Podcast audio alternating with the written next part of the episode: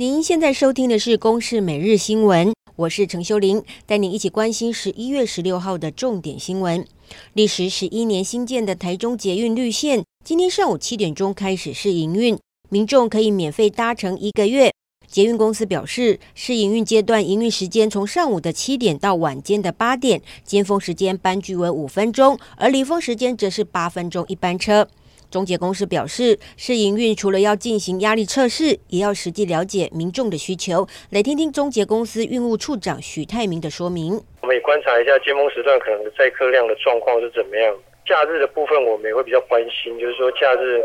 周六周周日，特别是免费试乘，会不会有一些人潮的问题？行政院发言人丁怡铭牛肉面失言风波引发争议。昨天晚间，行政院发出新闻稿宣布，丁怡铭已经向行政院长苏贞昌请辞。苏贞昌在未留不成之后，昨天已经免予同意丁怡铭辞去职务。在行政院新闻稿中，丁怡铭也吐露请辞的心情。他表示，行政院发言人的责任是协助行政院对社会人民进行沟通宣传。角色应该是行政团队的助力，而非团队的负担。不过，近日所引起的争议，因为在野党刻意政治操作，让他身为发言人的角色与工作难以为团队加分。为了避免对行政团队的政务推动造成困扰，因此向苏贞昌院长提出请辞。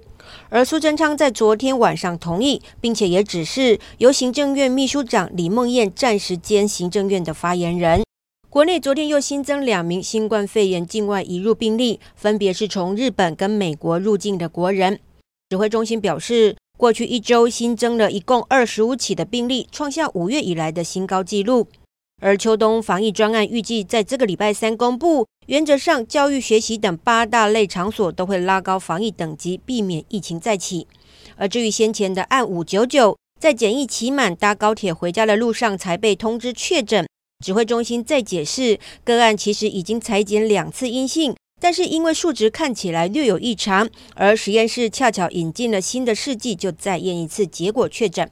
指挥官陈时中分析，新冠病毒多变，未来类似的情况可能会越来越多，会和专家学者讨论应应方式。来听听陈时中的说明。第二天他们有新的试剂来，因为呢他们在第一次检测的时候就注记哈这样的一个检体哈，说有一些小疑问，所以他们就把检体再验过一次啊，然后就赶快把它紧急的把它召回。未来哈。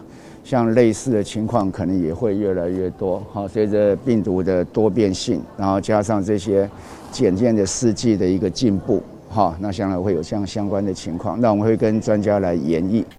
国际消息来看，美国总统川普十五号首度推文表示，民主党对手赢得大选，不过在文中他并没有用拜登的名字，而是用他。后来又发推文强调，拜登只是在假新闻媒体眼中获胜。部分的贴文遭到推特标注内容有争议。而当天白宫外挺川普的游行持续，并有零星打架事件。而民主党总统当选人拜登则是依照惯例上教堂弥撒。我驻美代表萧美琴只是在昨天正式致电给拜登的外交顾问布林肯，代表台湾祝贺拜登当选。而这一通电话打了大概十五分钟，来听听驻美代表萧美琴说明这一通电话谈了什么。那当然，基于政府的立场哦，我们对于美国的呃选举，我们是外国政府，我们没有什么立场。但是啊我们有一个态度，我们的态度就是两个党都是我们的朋友。以上由公视新闻制作，谢谢您的收听。